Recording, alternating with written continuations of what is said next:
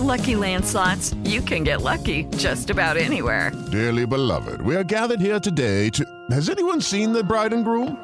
Sorry, sorry, we're here. We were getting lucky in the limo and we lost track of time. No, Lucky Land Casino, with cash prizes that add up quicker than a guest registry. In that case, I pronounce you lucky. Play for free at LuckyLandSlots.com. Daily bonuses are waiting. No purchase necessary. Void were prohibited by law. 18 plus. Terms and conditions apply. See website for details. Parto normal ou cesárea? Pode cama compartilhada?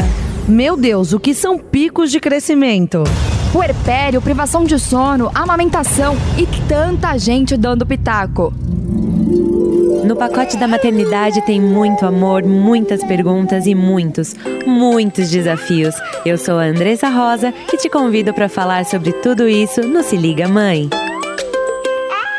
Está no ar mais um podcast Se Liga Mãe aqui na Rádio Jovem Pan. Se você está chegando agora, eu sou a Andressa Rosa, sou mãe da Malu, escritora, roteirista, criadora do Se Liga Mãe. É uma alegria ter você aqui. Você pode me encontrar lá no Instagram, no arroba Se Liga Mãe, se você está chegando por aqui nesse episódio e ainda não me conhece. Vai lá, porque a gente está conversando sobre várias coisas. A missão do Se Liga Mãe é ajudar você a se amar mais, a se informar com qualidade e a exercer uma maternidade muito mais autêntica. É sobre isso que a gente vai falar hoje. Eu tô com a presença ilustre que eu queria muito trazer aqui, que é a sexóloga Gabriela Dias veio compartilhar esse conteúdo riquíssimo que ela já tem trabalhado nas redes sociais dela, para a gente falar exatamente sobre esse período tão difícil que é a sexualidade depois dos filhos, né? Porque, menina, parece que muda tudo, não tem mais como voltar atrás. Mas peraí, será que tem mesmo? É isso que a gente vai conversar agora, Gabi. Seja bem-vinda, muito obrigada por ter aceitado o nosso convite. E eu queria que você se apresentasse aí para a galera. Eu que agradeço, é um grande prazer estar aí nesse podcast com essa galera, né, e contigo principalmente. É, eu sou a Gabriela Dias, tenho 36 anos, sou mãe de três, Henrique de 10, Liz de 2 e Helena de 1. A maternidade é um baita desafio, mas é através dela que eu tenho impulso, motivação e é o que me faz ir em busca de todos os meus sonhos. Além de mãe né, e esposa, eu sou enfermeira obstetra, já trabalhei fazendo muitos partos e foi lá que eu me apaixonei pela sexualidade, por ver a mulher assim numa fase tão linda e tão fragilizada, né? E aí, depois de trabalhar na obstetrícia, eu acabei me especializando em sexologia e hoje eu atuo como sexóloga fazendo consultas e palestras. E além dessas funções, eu trabalho como influenciadora digital. Eu moro aqui em Tubarão, Santa Catarina. Para quem é de São Paulo e não conhece, fica pertinho, uma hora e meia de Florianópolis, capital, que é onde o pessoal mais conhece aqui no sul, né? Muito bacana. Podem visitar lá, é arroba Gabriela Dias. É isso aí? Falei certinho? O a seu Gab... username, a Gabriela Dias Oficial. Isso aí, sigam lá depois para vocês conferirem o trabalho muito bacana que ela faz. Gabi, eu queria conversar nossa conversa, é, porque eu, eu, entendo que a sexualidade no, do casal começa lá no namoro, né? Desde quando eles estão se conhecendo, é, e é, é, é muito importante a gente contextualizar é, a importância que o diálogo tem desde o começo, né? Porque eu, eu acredito que isso fez muita diferença no meu casamento. Como a gente é, aqui, né? Como eu e Maurício sempre quisemos engravidar cedo, logo no começo do casamento, o diálogo era uma coisa no namoro que nos fez entender como que as pecinhas iam se ajustar depois que esse bebê nascesse. É óbvio que ninguém está preparado para a maternidade, né? Mas esse diálogo é muito importante. Como que você vê isso na, nas suas consultas, nas pessoas que você atende, nas mulheres com quem você conversa todos os dias? Como que é isso? Isso realmente faz a diferença? Então, o diálogo ele é a chave para tudo ele é a chave para o sucesso no relacionamento, ele é a chave para o sucesso na vida sexual, na relação sexual. O problema é que nós mulheres não fomos educadas sexualmente, né? Falta educação sexual aí para 99% das pacientes que eu atendo.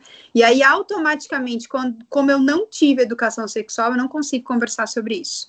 Então, eu me abstenho, eu prefiro fingir um orgasmo, eu prefiro não conversar sobre o que eu gosto, eu prefiro abrir mão de algumas coisas que eu tenho vontade de fazer, para que eu não tenha que conversar. Não, a mulher fala muito, né? Fala muito sobre problemas, sobre o que quer comprar, sobre o seu dia, mas chega na sua parte afetiva, emocional, na sua vida sexual, a maioria das mulheres que eu atendo acaba se fechando não falando e sofrendo. E nós temos também, junto com isso, um grave problema, que é a questão de que para muitas mulheres, principalmente aí no subconsciente, não é algo escrachado, mas as mulheres acham que o prazer é somente do homem. Então, né, acha que, tipo assim, ah, eu não preciso, né, sentir nada, eu vou lá fazer. Ainda existe isso, Gabi? Muito, existe Caramba. muito. Para ter noção, eu atendo mulheres que são casadas ou se relacionam há 15, 20 anos e fingem orgasmo esse tempo todo, que não sabem o que realmente. Então, assim, tem muitas mulheres que não conseguem ser felizes sexualmente, e o pior, os parceiros creem piamente que a mulher está tendo orgasmo, que ela está sentindo coisas boas, não faz nem ideia de que ela está fingindo e de que ela não sente absolutamente nada, né? Então, a falta do diálogo, a falta do conhecer o outro, olhar nos olhos, dificulta tudo isso, né? Porque se eu tenho olho a olho, eu sei que a pessoa não está 100% presente naquele momento. Mas é que a correria que todo mundo vive nos impede de cada vez mais conhecer as pessoas né? E é meio estranho eu me relacionar tanto tempo com alguém e não saber das suas preferências, do que gosta, do que não gosta, né? Então, assim, as mulheres estão muito acostumadas a falar sobre a sua intimidade sexual com as amigas, mas com quem é o mais interessado, que é o cara que a pessoa se relaciona, ou enfim, que transa, o cara não faz nem ideia do que ela sente, que, por exemplo, tem mulheres que determinadas posições sentem dores terríveis, porque a cabeça do pênis encosta no colo do útero, e não fala, sabe? Então, assim, é, finge, né? Ai, não, eu tô sentindo muito tesão nessa posição, vamos mudar. Isso é mentira, a mulher tá sentindo dor, entendeu? Então, a falta da, da, da do diálogo, né? Da abertura para qualquer tipo de conversa. Quando a gente se relaciona, a gente tem que ter abertura para falar de todos os assuntos. E a sexualidade não pode fugir dele, né? E é onde eu acho que entra o problema de que após a chegada dos filhos, é por isso que as pessoas linkam tanto a maternidade com a vida sexual horrorosa, né? Eu, eu tenho paciente que às vezes chega na consulta e fala para mim, Gabi, se eu soubesse que depois que eu me tornasse mãe, a minha vida sexual ia ficar desse jeito, eu não teria sido mãe. E aí isso dói meu coração, porque o filho não vem para fazer isso, né? Muito pelo contrário, os filhos vêm para tornar nossa vida mais alegre. O que torna a nossa vida sexual ruim são escolhas e prioridades erradas, não a criança né? Que bom seria achar uma muleta para tudo isso daí, mas não tem, a muleta somos nós mesmas, né? A gente acaba perdendo o melhor da vida porque a gente entende que o prazer sexual ele deve acontecer até a chegada do filho. Não, eu vou transar até eu engravidar, né? Principalmente aquelas que ficam tentando aí uns dois, três anos, né? Que é bem comum, depois de um uso de anticoncepcional prolongado, não conseguir engravidar assim, parou anticoncepcional no mês, no outro tá grávida. A maioria das mulheres que eu conheço demorou aí uns seis meses, um ano, dois anos, tanto que é considerado normal até dois anos, né? E, e aí, depois que o filho vem, tipo, às vezes o marido, tem marido que às vezes me chama no Instagram, né? Olha, doutora, eu queria saber a sua opinião, porque a minha mulher até engravidar, meu Deus, queria sexo toda hora, mas ele não sabe que ela queria porque ela tinha o desejo de engravidar, e não necessariamente porque ela estava desejando o sexo ou ele. Né? E porque estava sendo bom, né, efetivamente. Sim, sim. Porque a mulher, ela tem uma obstinação quando ela tem o desejo de ser mãe, então ela tá fixada naquilo dali. Então ela sabe que é o período fértil, ela quer transar três, quatro vezes no dia e lá vai, né? E aí, depois que o baby vem, justamente pela falta do diálogo, e aí, ah, ao invés de transar, eu vou dormir, né? O bebê vai querer mamar a noite inteira. A privação do sono é uma coisa muito difícil na maternidade. Ninguém nos conta até a gente ter filhos. O puerpério é muito punk, ninguém nos conta até a gente ter. A amamentação é muito dolorosa, ninguém nos conta até a gente ter. Então, assim, não vem manual de instrução. Tem baby, eu sei de amiga que tem baby que dormiu a noite inteira. Eu não tive essa felicidade, né? Meus filhos todos mamavam a cada uma hora. Meu Deus, eu não sei fazer filho que não come. Então, é. assim, os meus, meu Deus do céu. Então, assim, a maternidade é uma baita caixa de surpresa, mas se o casal tá muito, né, é, certo, se o casal tá muito unido, muito dialogado, né, se eles sabem muito bem o que eles querem e conversam sobre isso, eles vão conseguir sobreviver, porque para mim, realmente, depois que os filhos vêm, é meio que uma sobrevivência esses primeiros dois anos aí, o casamento, mas tem que ter muita cumplicidade, muita amizade para entender que essa mulher não deixou de amar esse marido. Essa mulher continua amando, mas é que os olhos dela estão mais fixos num ser humaninho que precisa mais. Os nossos olhos entendem que, tipo, pô, tem um bebezinho aqui, ele precisa de mim. Aqui ele daria uma marmanja, ele que se vire, né? Então, assim, nosso subconsciente é dessa forma que a gente pensa, mesmo a gente não querendo. Só que do outro lado tem uma pessoa com sentimentos, uma pessoa que nos ama e que fez junto conosco esse bebê. Então, eles é, tem vários homens que me chamam no Instagram, bah, cara, eu acho que ela não me ama mais, eu acho que o nosso relacionamento acabou, porque ela só quer saber do filho, não tem mais tempo para mim, não tem mais olhos para mim.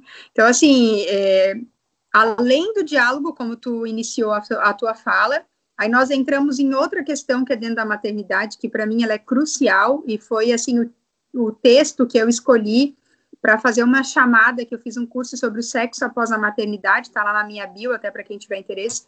E o texto que eu fiz de chamada, o tema, para quem quiser conhecer um pouco mais do curso, você não deixou de ser mulher quando se tornou mãe. E é o que eu percebo que a maioria das mulheres, né? Eu coloquei o chapéu de mãe, então eu não me acho mais sexy, eu não me acho mais atraente. Eu acho que, né, eu não preciso mais me arrumar, eu posso andar de coque, eu não preciso mais passar uma maquiagem. E isso é um ledo engano, né? A gente tem noites que não dorme, realmente não tem vontade de fazer nada com a gente, mas a nossa vida continua e a gente não deixa de ser mulher. Mesmo que você não está na sua melhor forma física, se o marido está com você, porque com certeza você continua atraente aos olhos dele, né?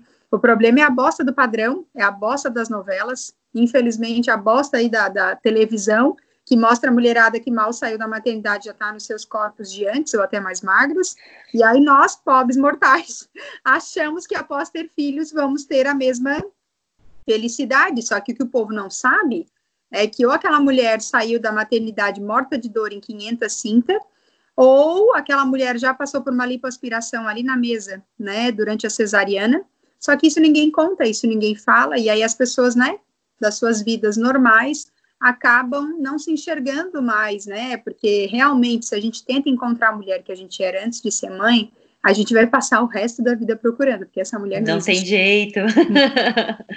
não tem, tem jeito. transforma em mulheres muito melhores. Só que essa transformação, eu digo que a maternidade era literalmente a gente começa aí um, uma lagarta e sai uma borboleta. Mas até a gente se transformar nessa borboleta linda, com asas, né? Vamos dizer aí, sexy, se achando, né? Bah, eu sou uma baita mulher, né? Demora, dá trabalho, e a gente tem que trabalhar muito com autoconhecimento, de se olhar no espelho. Quem é essa nova mulher agora, né? Se redescobrir, se permitir, né? Eu sou mãe, mas eu também sou mulher. Então, assim, principalmente quando a gente tem um filho só, e de repente tu vais entender o que eu tô falando, é, a gente não quer deixar com ninguém, a gente acha que as pessoas não vão cuidar tão bem como a gente, a gente acha que a sogra vai é, ofertar tudo e mais um pouco, né? Às vezes a criança não, a gente tenta cuidar o doce, tenta cuidar, né, leite e essas coisas aradas, e gente, vou dizer para vocês uma coisa, a mãe de três tem bastante case para contar aí. Tive filho prematuro, tive cesárea, tive parto na água, tive de tudo um pouco. E eu posso dizer mais com toda certeza do mundo, cara, ninguém vai cuidar como a gente, porque a gente é a mãe da criança. Só que a gente precisa confiar nas pessoas que estão ao nosso redor, porque sem rede de apoio é possível viver. A gente precisa nutrir o nosso relacionamento. Se você ama o seu marido, você precisa, pelo menos uma vez por semana, ter um momento a sós com ele. Agora, em época de pandemia, eu sei que tá muito difícil deixar com vó, com mãe, não dá. Então, você vai fazer o que? Você vai colocar esse anjo para dormir mais cedo, ou esses anjos, né? E você vai ter um tempo a sós com seu marido. Ah, mas eu não estou com vontade de transar. Fala, mas vê um filminho abraçado, não perde o contato. Eu até faço vários posts sobre isso para fortalecer na cabeça das mulheres que sexo não é tudo no casamento, mas que ele é uma fatia muito importante, né? Então, se eu tivesse que dar um conselho, como sexóloga e como mãe, você não precisa transar todos os dias, mas você não deve passar mais do que uma semana sem transar, porque essa troca de energia, essa conexão que acontece entre o casal, é como um elo. E com o passar do tempo, se vai passando 10 dias, se vai passando um mês, essa conexão vai se perdendo. E, e parece que vai ficando mais difícil, né? Você ah. recuperar essa troca de energia. Eu percebo é, é, que quanto mais esse tempo vai se estendendo, mais difícil é para ter vontade, para tomar hum. iniciativa. Parece que vai virando uma bola de neve. Os conflitos vão se intensificando, as brigas vão ficando mais frequentes, vira uma, uma enxurrada de problema, né? E não parece. Isso é real. Porque quando a gente tem um orgasmo durante uma relação, a gente faz liberação de diversos hormônios serotonina, endorfina, ocitocina, que são os hormônios da felicidade. Então, automaticamente, após um orgasmo e uma noite de sexo, não é brincadeira quando o povo fala que no outro dia, ah, tá sorrindo, tá cantarolando. A pele né? boa. A pele tá boa, tá mais tranquila, tá mais, né, paciente. Tem filhos até adultos que percebem, nossa, acho que o pai e a mãe hoje, né, né, né, porque, ó, tá, tá, tão, tão felizes. E isso não é brincadeira, isso é uma realidade. Então, assim, com o passar do tempo, esses hormônios todos que ficam circulando no nosso corpo, eles vão sumindo mesmo, eles vão voltando para o local de origem, eles precisam sair dali. Mas para eles saírem, eles têm que ter um estímulo. E se não acontece sexo, vai acontecendo isso. Ela vai ficando pavio curto, vai ficando mais nervosa, mais estressada. E quando as mulheres entenderem que o sexo não é só é, algo para dar prazer ao homem, mas a mulher também faz essa liberação hormonal, que ela também precisa disso, as coisas ficam diferentes. O problema é que eu percebo que tem muitas mulheres que meio que fazem de castigo, sabe? Ah, é? Tá me incomodando? Pois agora que eu vou te deixar um mês sem sexo. Só que ela não pensa que ela também tá perdendo tudo isso. Os estudos dizem que a cada um orgasmo que a gente tem, a gente rejuvenesce um ano. Então, o sexo ele é bom para todo mundo. Menina, não vamos correr atrás desse prejuízo aí. Você acabou de dar informação, Gabi, você acabou de dar informação que vai fazer essa mulherada voltar a fazer sexo todo dia. A gente pode terminar o podcast aqui. Menina, eu não sabia disso a gente precisa entender que o sexo, porque assim, eu não sei aonde que isso começou, eu não sei quem foi que nos ensinou, e isso está na cabeça de todas as mulheres, de que o sexo é uma coisa cansativa, de que o sexo, ah, ao invés de fazer sexo, eu vou fazer outra coisa mais interessante, eu vou dormir, né, principalmente mulheres que estão em amamentação aí noturna, né, ah, ao invés de fazer, eu vou dormir, daqui a uma hora o bebê tá acordando para mamar, vou ficar fazendo isso aí. Só que a mulher esquece que se ela fizer, ela consegue acordar mais tranquila, menos irritada para amamentar o bebê. No outro dia ela vai acordar mais disposta, vai ter vontade a voltar a fazer atividade física. Tem muitas mulheres que, né, estão, meu Deus, não consigo criar um vínculo. Cara, até nisso o sexo ajuda, melhora o humor, melhora a disposição, né? Então a gente sabe que é um conjunto da obra, também não adianta só eu ficar falando aqui que a mulher tem, tem, tem que fazer, se ela não fizer essa leitura de como que está a relação do casal, porque às vezes também vamos virar o jogo para outro lado. Às vezes essa mulher não tem ajuda em casa, às vezes essa mulher faz tudo sozinha. O cara é um cavalo, né? É, é, eu geralmente eu faço post também sobre isso, que o sexo começa no bom dia. Já fiz vários, porque não adianta o cara chegar à noite do nada, assim, depois de ficar sentado no sofá três horas e a mulher igual uma louca fazendo janta, lavando roupa, né? Dando banho nas crias, dando janta e depois sai do chuveiro, coitada, ela não sabe nem onde é que ela tá, né? E o cara se levanta do sofá e já sai assim, né? Tá fazendo dancinha. Então não adianta, né? Por isso que o diálogo é tão importante e ele foi a abertura aí do teu podcast. Eu acho que realmente, quando o casal conversa, ó, nós vamos namorar. Essa semana vamos aí, né? Vamos dar uma intensificada, mas tu tens que me ajudar. Ó, eu chego em casa, eu vou fazer a janta, tu vai estender a roupa, tu vai dar banho nas crianças, tu me ajuda a fazer as tarefas, porque se ambos trabalharem juntos, ambos vão ter mais energia na hora de dormir, né? E a gente precisa entender como mulher que o homem, eles enxergam o sexo de uma forma diferente que a gente. Eu acho que entender essas diferenças também é libertador, né? Para nós não é uma necessidade, né? A maioria das mulheres sempre tem uma exceção. Não, Gabi, eu tenho que fazer, tá? Então, querida, desejo é desejo, é. a sua cabeça, que a gente sabe que é um em um milhão, né? Mas enfim, sempre tem essas que necessitam, né? Então, assim, a gente precisa entender que para eles é uma necessidade. Então, quando a gente decide viver um relacionamento a dois, a gente tem que entender o que, que é necessário para cada um. Por exemplo, tem muita mulher que, para ela viver bem, ela precisa tomar um banho de meia hora, sabe? Ela precisa daquele tempo para ela. Ou então, ela precisa sentar em algum lugar para ver uma novelinha, alguma coisa que distraia a sua mente. E o homem, gente, é uma necessidade dele. Quanto mais cansado, quanto mais estressado, mais ele vê no sexo um descanso. Entendeu? Ah, não, Gabi, tá dizendo agora que eu sou obrigada a fazer todos os dias. Não, não estou dizendo isso. Eu estou dizendo que ambos precisam se conhecer o suficiente para saber as suas necessidades. Qual é a necessidade da mulher? Ah, não, a minha necessidade é que ele fique com as crianças para me fazer uma atividade física. Ok. E qual é a necessidade dele? Ah, a necessidade dele é sair para jogar um futebol uma vez por semana, que a gente transe mais vezes. Então, tudo isso vai sendo construído com diálogo. Nenhum casal, gente, se separa da noite para o dia. O que acaba com os relacionamentos não é filho, não é o cara só querer sexo a mulher não, não. Isso aí é gota num copo cheio.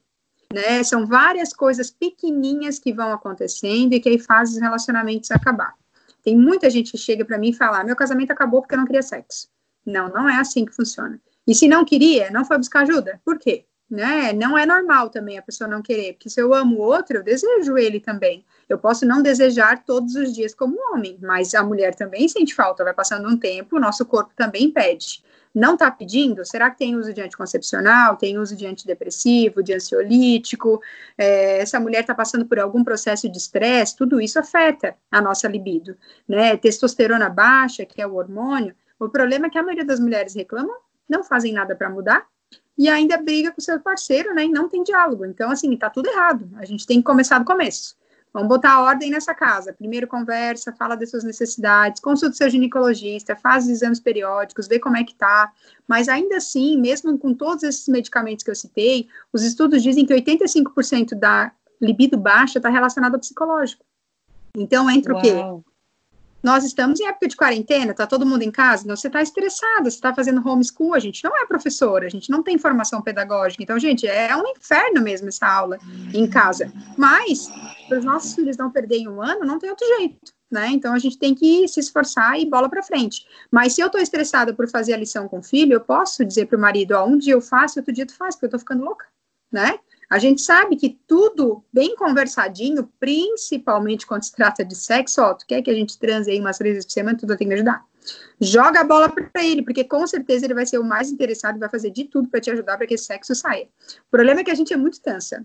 A gente toma conta para si todas as coisas e esquece as armas que a gente tem, porque a gente tem todas as armas na mão, essa é a verdade, né? Então, assim, eu acho que a gente tem que jogar um pouco mais a responsabilidade. Só que a gente foi feita, né? Andressa, para dar conta de tudo. E aí nós entramos em um outro viés muito problemático, né? A gente foi criada, não, tu tem que ser a boa esposa, tu tem que ser a mãe perfeita, tu tem que ser aquela que transa sempre, e tu tem que estar sempre feliz. E isso não existe, isso é um baita conto de fadas que eu acho que nem lá existe. Né? Então a gente não tem que dar conta de tudo, é a pergunta que eu mais recebo, porque pelo meu trabalho de influenciadora digital eu sempre ando arrumada, e tenho os três filhos e o marido trabalha em outra cidade. Então, as pessoas sempre perguntam: como é que tu dá conta? E eu não dou, a resposta é muito simples: ninguém dá. A diferença é que uns preferem contar outros preferem mentir. E aí cada um fica do lado do muro que quer, né? As mídias sociais, o Instagram, cada um mostra ali o que quer, e a maioria das pessoas não mostra a realidade. Então, seria uma vã ilusão você acreditar no casamento perfeito daquela pessoa que você segue, sendo que, né, as coisas não são bem assim. Teve um caso recente aí de relacionamento abusivo, que se você seguir o casal no Instagram, tu achava que era tudo perfeito, e olha é só a baderna que era a relação dos dois, né? Então, assim, a, a, gente não pode seguir, a grama do outro sempre vai ser mais verde, até você chegar mais perto e às vezes tocar e ver que é de plástico, e não é de verdade. Então, assim, a gente precisa olhar para a nossa relação, ver a nossa situação, o que, que eu posso fazer para melhorar. É uma pergunta clássica, tá? Tem muita mulher que diz para mim, Gabi, minha vida sexual tá uma bosta, mas eu não sei como começar essa conversa com o marido, porque eu não fui acostumada a falar sobre sexo, sobre. Eu tenho vergonha, não consigo. Então, uma dica infalível, anotem aí. Você vai depois do sexo, nunca se conversa antes, tá? Sempre depois, porque os hormônios, né, estão lá em cima, é a melhor hora para conversar. Então, depois do sexo, você vai perguntar: como tá a nossa relação sexual? Você acha que tá legal? A nossa vida sexual? O que que dá para melhorar? E aí vocês vão construir juntos. Se você chegar para um casal que tem 30 anos de relacionamento, eles vão dizer para vocês que o sexo, porque eu já fiz essas perguntas para várias pessoas, eles vão te dizer que a vida sexual está muito melhor hoje. Mas por que está melhor? Porque construíram juntos. Nada acontece do dia para a noite, é que nem a amizade. Por que, que a amizade ela se torna algo tão especial quando a gente tem um amigo de verdade? Porque é uma construção. Você liga, ele te liga, aí vocês saem, vocês trocam presentes, um se preocupa com a outra, e assim vai construindo o relacionamento. Tem esforço das duas partes, né? Sempre, sempre. E a maioria das mulheres que chegam para mim para consultar muito desgastadas é justamente por isso. Estou cansada, Gabi. É só eu que, que compro lingerie, é só eu que coloco pétalas na cama, é só eu que penso em lugares para ir. Mas por que é só você que está pensando? Ah, porque desde que a gente começou é assim, é assim porque você permitiu, né? Então, assim, nunca é tarde para mudar as coisas, só que sempre todas as mudanças dão muito trabalho. Então, ao invés de dar trabalho, de, de passar o trabalho, eu prefiro cruzar meu braço, ficar reclamando e não fazer nada, entendeu? Então, assim, para o homem é muito cômodo. E um grande problema, tá? Tem muita mulher sendo mãe do seu marido. E a nossa função não é essa.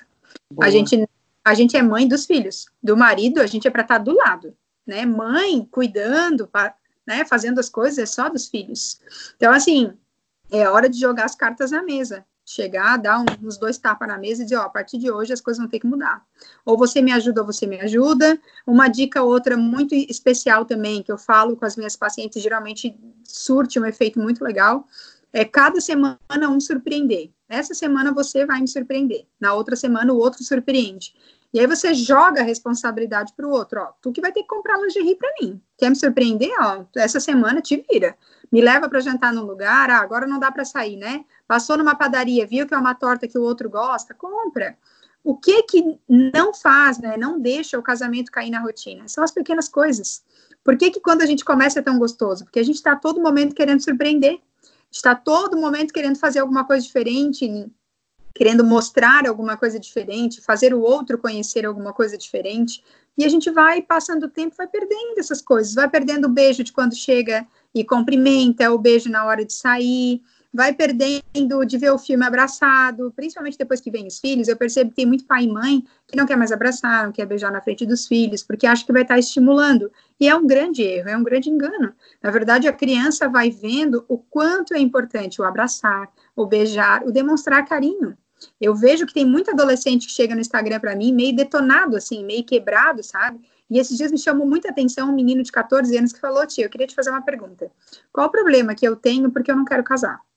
E aí eu falei: Não, não há problema nenhum, isso é uma opção se tu não quiseres casar. Aí eu perguntei: Mas eu posso saber por quê? Ele disse: Ah, eu não sei direito, mas é que assim, é, eu nunca vi meus pais darem um beijo e um abraço. E quando eu vejo, eles estão sempre discutindo. E aí, se é para ter uma vida assim, eu não quero.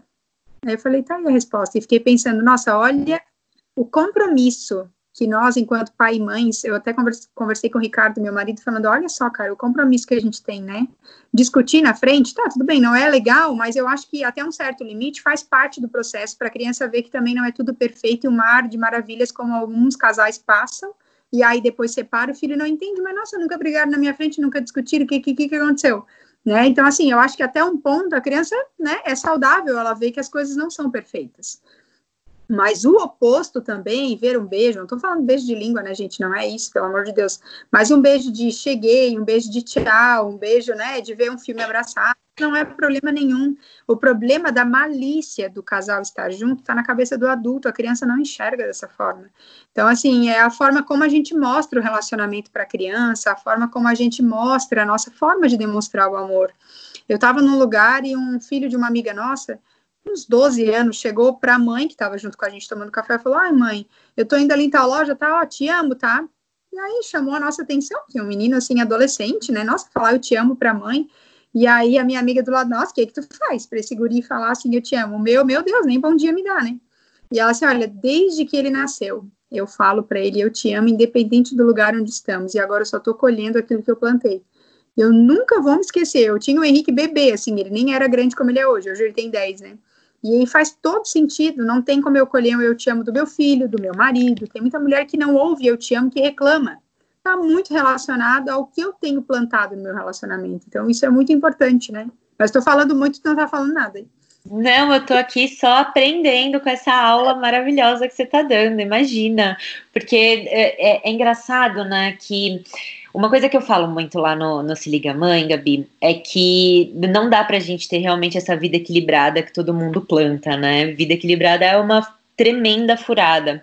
Mas agora com essa tua fala, eu, eu penso que a gente equilibra vários pratinhos e que a gente coloca esses pratinhos da casa, do trabalho, do filho, inclusive do casamento, mas que o sexo não é um pratinho, na nossa cabeça.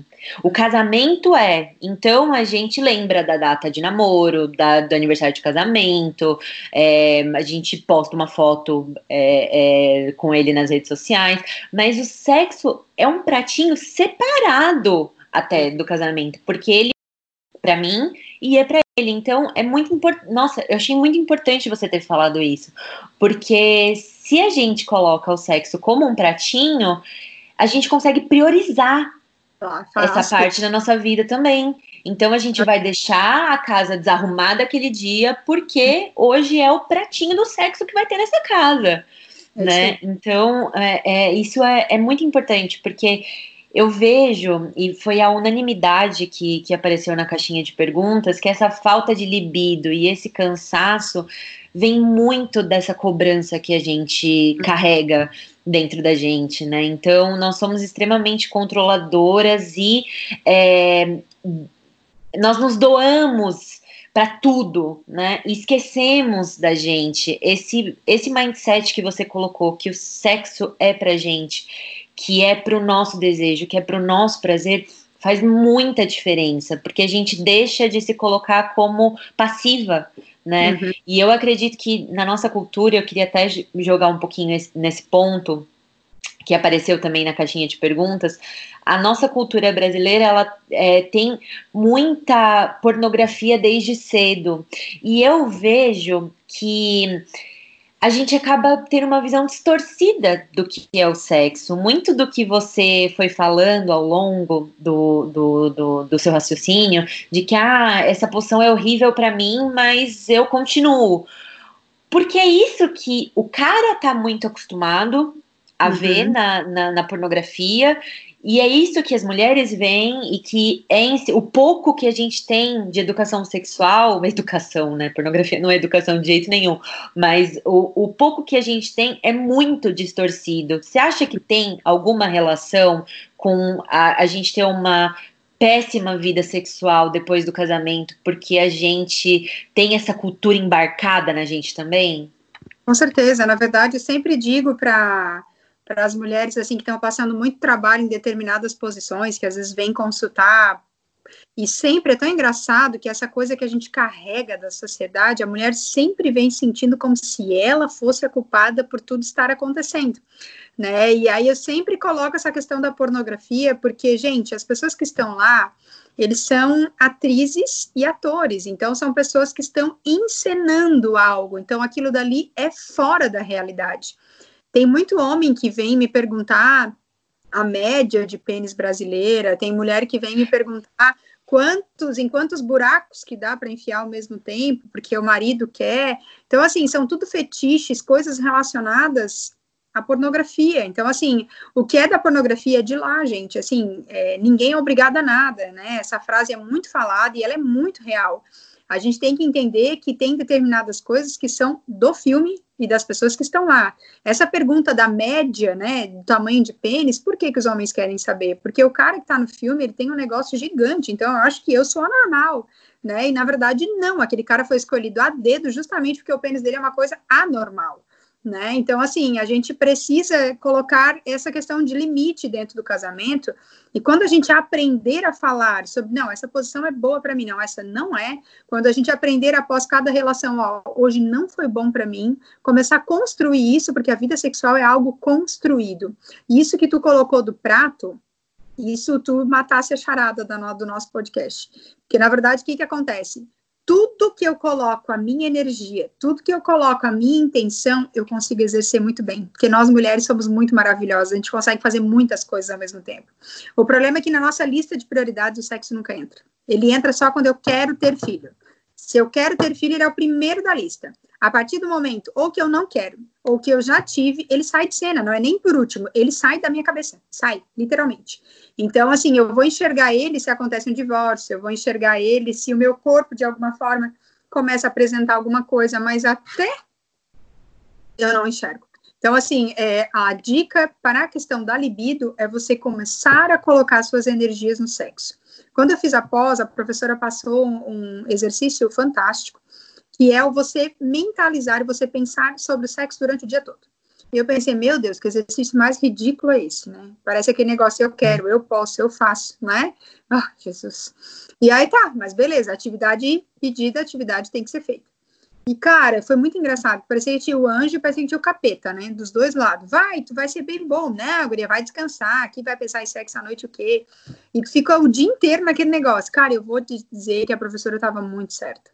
Chegou a noite, foi uma noite maravilhosa. Eu desencantei uma lingerie lá que já estava fedendo a naftalina, porque a gente esconde essas coisas para eles não achar, que atire a primeira pé da mulher que não esconde.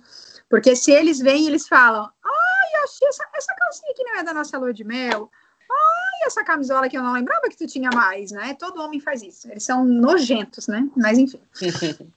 E aí, tu, tu, quando tu coloca as tuas energias, tanto que em aniversário de casamento, que são as épocas, assim, principais que a gente se prepara, dia dos namorados, é sempre muito bom. Por quê? Porque a gente está pensando naquilo dali, às vezes, a semana inteira, pensando desde a hora que acordou. Então, assim, a questão da libido, como os próprios estudos falam, tá no nosso psicológico. Então, assim, não adianta tu querer transar se o filho tá doente. Não adianta tu querer transar se tu tá com problema no trabalho. A diferença nisso tudo é tu colocar a realidade pro teu parceiro. E não ficar mentindo, ou então fingindo, fazer uma relação sem sentir nada, gente. Isso é um pecado que você está fazendo com você mesma. O fingir orgasmo, gente, é uma coisa que, olha, quem é meu seguidor raiz lá sabe. Que eu já falei, vamos acabar com as rapidinhas. Eu vou até fazer uma hashtag, eu acho. Vamos acabar com as rapidinhas, porque o cara tá se achando máximo, porque a mulherada é tudo atriz da Globo, né? Ah, ah, fica fingindo, o cara tá se achando assim que ele tá sendo gostoso da parada, e a gente não tá sentindo absolutamente nada. Então, assim, se é para fazer rapidinho, é melhor você não fazer. Não faz. Porque você vai estar tá perdendo todos aqueles hormônios que a gente já falou aqui. Se propõe, se for para fazer, não, vou fazer bem feito. Porque no sexo, gente, quantidade não tem nada a ver com qualidade. Eu posso fazer uma vez na semana, mas olha, aquela caprichada que vai deixar o resto da semana com vontade. Foi assim, beleza, os dois tiveram orgasmo, é isso aí que tem que ser. Agora, fazer todos os dias e só um sentir, aí isso é prazer solitário. Aí pode fazer esse prazer sozinho, não precisa de outra pessoa. Agora, se é para os dois, um casal fazer junto, e é outra coisa, né? É, muitas mulheres falam para mim que os homens se preocupam com o prazer próprio e não estão nem aí pro da mulher. Cara, isso aí já foi, tá? Nossa, isso aí é mais velho. Não dá mais para tolerar, não ah, dá mais. Ou tu se é outra coisa que tem que estar tá nessa conversa aí. Ou tu se preocupa com o meu prazer, a gente não vai fazer mais. Dá um gelaço assim também.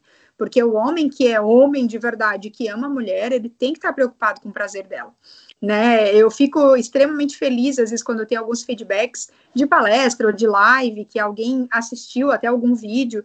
Cara, depois que eu assisti o teu vídeo, eu vi que eu tive meu primeiro orgasmo. E às vezes o marido me procura e fala: Cara, eu sempre achei que a minha mulher tinha e ela fingia, e foi nítido a diferença no rosto dela. Para mim, isso não tem preço que pague, né? Porque uma mulher sentir o orgasmo, olha os benefícios que ela vai ter no corpo dela. Mas o problema é aquela chavezinha que a gente falou. Enquanto a gente ficar achando que o sexo é enfadonho, cansativo, que é prazer só para o homem, realmente para tudo que você está fazendo e começa a reavaliar a sua vida, a sua relação sexual, o seu casamento, ou enfim, seu namoro, o que está acontecendo na sua vida aí. Se você não encara o sexo de, de uma forma boa, está na hora de parar e de reavaliar, porque ele não tem essa função. A função dele é de trazer muitas coisas boas, muito pelo contrário. Não, e aí a gente volta na, no comecinho do, do, da nossa conversa, porque como que você vai falar pro cara o que, que você gosta, qual é a posição que você gosta, como você gosta de ser tocada, de ser beijada, se você não sabe? Se você uhum. não conseguiu se descobrir, né? Então, ter esse autoconhecimento também e de, cara, você precisa se explorar, né? Porque senão o sexo nunca vai ser uma coisa boa, nunca vai conseguir ter essa, essa dimensão que você tá dando, né? Na verdade, tem muitas mulheres que não sabem nem onde é que fica o clitóris, né? Então, é, olhe aí para sua vagina, pegue um espelho, né? Porque o homem ele tem o, o pênis para fora. Então, cada vez que ele vai fazer xixi, ele coloca o pênis para fora, e ele vê.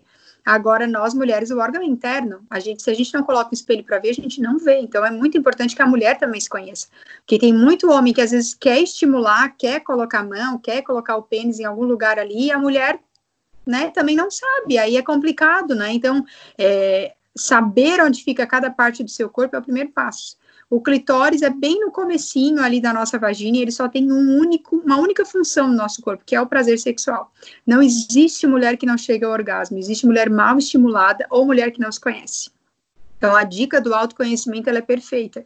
E outra coisa, né, tem muitas mulheres que eu atendo é, que têm dificuldade com orgasmo. E aí eu, te, eu faço algumas perguntas clássicas, né, e a maioria das mulheres, tá, mas quando ele te beija, quando ele te toca, né, né, né, né ai, quando ele beija meu pescoço eu fico louca, tá, e tu já falou isso pra ele? Não, tenho vergonha.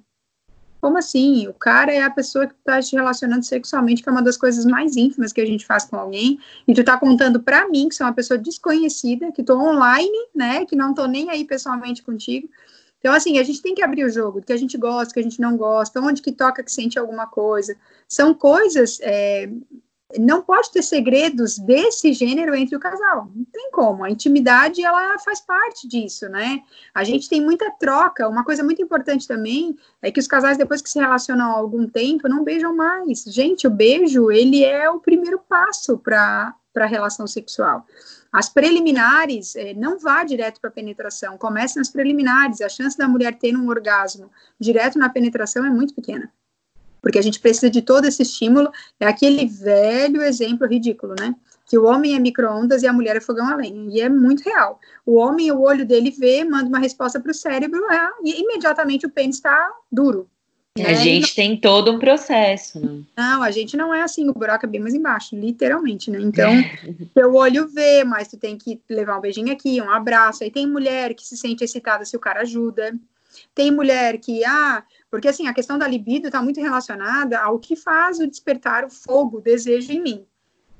Tem mulheres que, ah, eu fico com muita vontade de transar quando eu vejo um beijo na, numa televisão.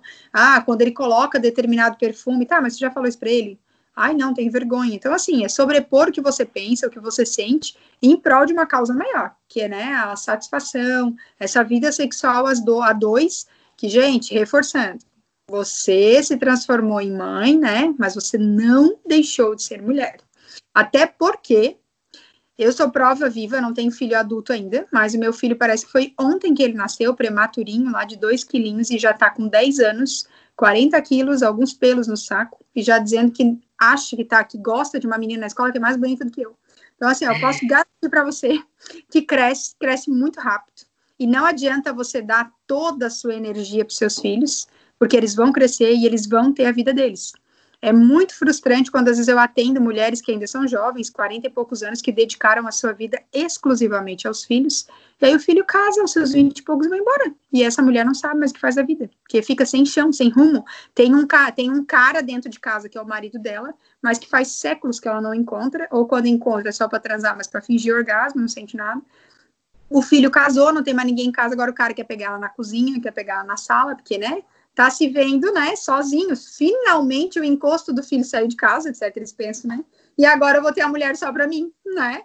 E não é para ser assim. Na verdade, o casal precisa de vez em quando fazer uma viagem sozinho. Uma vez por semana eles precisam jantar sozinhos. Gente, esse estar conversar de filho, de problema, de para literalmente namorar, né? Quando a gente namora, meu Deus, as conversas não tem mais fim, né? Ai, desliga tu. Ai, não, desliga tu. É três horas no telefone né? E aí a gente casa, parece que não tem mais papo, não tem mais nada para conversar. E aí que tem, né, sonhos, planejamentos e a vida para construir a dois, né? Tem muita coisa aí pela frente. Então, eu acho que a gente tem que repensar algumas coisas mesmo. É, muito bacana, muito importante tudo que você está falando.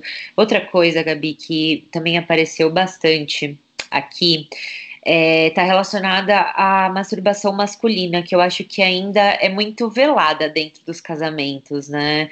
A mulherada finge que não vê, às vezes pega alguma coisa no flagrante, aí fica aquele elefante no meio da sala.